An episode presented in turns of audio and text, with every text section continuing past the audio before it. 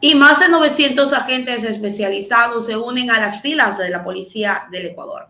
La información la dio a conocer el presidente de la República, Guillermo Lazo, a través de un evento. Son 900 agentes especiales que se unen ahora a la fuerza pública y que pasan a formar parte de este conglomerado de funcionarios que va a estar trabajando luego que se cumpla el decreto de ley del gobierno que nos dice que la policía y las Fuerzas Armadas podrán utilizar la fuerza pública para este, cualquier tipo de eventos. Vamos inmediatamente con esta información.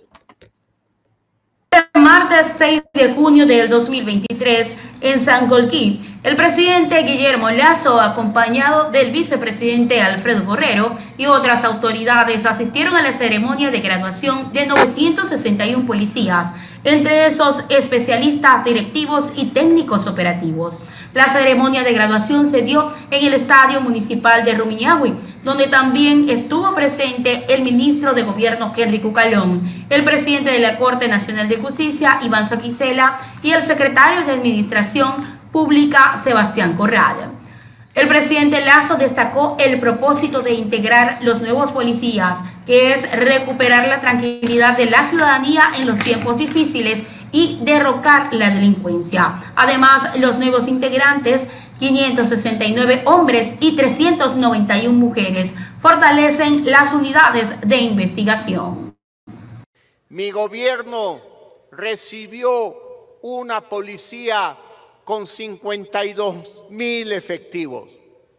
Pero en este junio ya tendremos alrededor de 65 mil con los 7.301 policías operativos que se graduarán en todo el país el próximo viernes y se incorporarán 5 mil más policías en el mes de noviembre.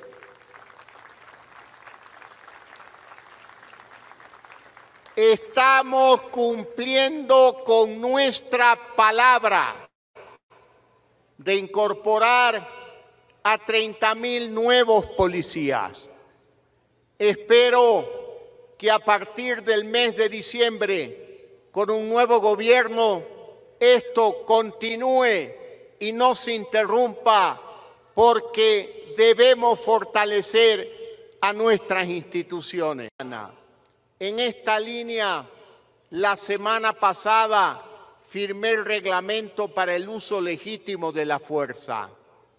Este instrumento legal otorga más garantías jurídicas para que militares y policías puedan combatir con más contundencia a las redes criminales que nos acechan.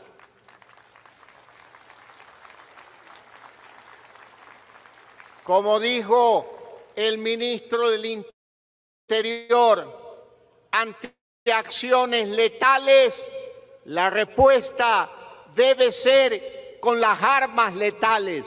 Su arma de dotación será para utilizarla en contra de los delincuentes, en contra de los terroristas, en contra de aquellos que quieren robar la paz y la tranquilidad de la familia ecuatoriana.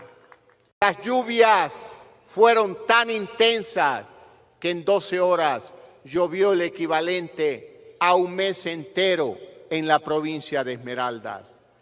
Desde el sábado, policía, Fuerzas Armadas y rescatistas de varias instituciones están colaborando en la asistencia de la ciudadanía y en el rescate de personas, usando botes, lanchas y hasta helicópteros. Hasta ayer tuvimos más de 1.500 personas rescatadas, casi 700 personas en albergues, 4.000 kits de alimentación para las familias que se entregan a través del MIES y de la Secretaría de Riesgos vamos a entregar el bono de arrendamiento por emergencia. A través del MIDUBI y por tres meses a quienes perdieron sus viviendas y están ahora en los albergues.